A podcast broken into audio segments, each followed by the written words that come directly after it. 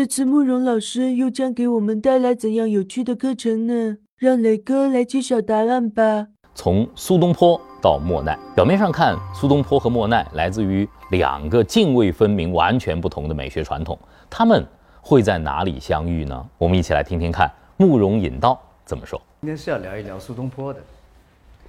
苏轼，眉山人，北宋文学家、艺术家，巴拉巴这些，呃，我们都可以忽略啊。但这个后面，文人画最早的倡导者和实践者，我们都知道他是一个很了不起的文人，这个毋庸置疑，大家都清楚啊。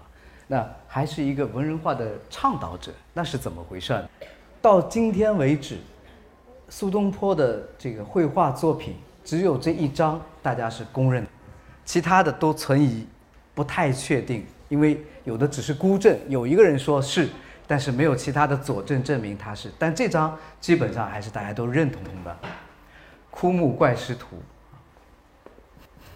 这边是怪石，这边是枯木，它没有画的非常非常写实。我们在外面看到的那个树、那个树干、那个弯曲、那种光影下的质感，它没有画的那么详细，对不对？它没有画出那些东西来。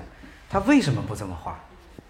左右两边写了两行字，这两行字是苏东坡的理论，就是他就是秉着秉持着这个观点画画的，所以我为什么画成这样，就是因为论画以形似，见于儿童林，呵呵。啊，呵呵不是我乱教的啊，苏东坡自己在文字里面经常加呵呵两字。啊，这个是有史可查的，你们可以找得到，在网上也能搜到，苏东坡还挺喜欢在后面加呵呵，这句话什么意思呢？就论画画，画的要特别像，这个是太小儿科了。简单讲就这意思啊，画的像是小儿科，那是那他要追求什么？画的不像吗？文以达无心，画以示无意，呵呵，啊又是呵呵，就文章表达我的心，画面呢表达我的意境，我内心的一些感受就够了，就到点到就为止了，对吧？这是苏东坡真正的理念，所以你看他画的这个树，感觉蛮草的。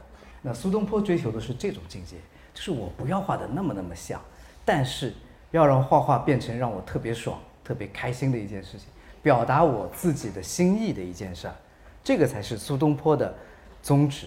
你看，艺术承载了太多东西，中间啊，这个像借画是画给宫廷的啊，就因为历史上美术分好几种，有的就是给。宫廷艺术，西方还有中国都是一样的啊！你想想西方的那些贵族的这个宫殿，凡尔赛宫，或者像教堂特别宏伟，那是为宗教服务。哎，这个还有一些呢，像我们说可以卖画的，卖给一些有钱人、贵族服务，对吧？但是还有一部分人是一些知识分子，这个阶层除了宫廷的、民间的，还有一部分是知识分子在做的事情，就士大夫阶层做的，他们是。把它回到了，我觉得艺术蛮重要的一个本质，就是自娱，自娱自乐的自娱，让自己开心啊。艺术承载太多东西，反而忘了画画的本质啊。那当然不是绝对本质啊，画画有很多功能依然依然延续着。我只是说其中之一很重要的一个就是自娱，就是要什么呢？画出自己的个性。看完视频。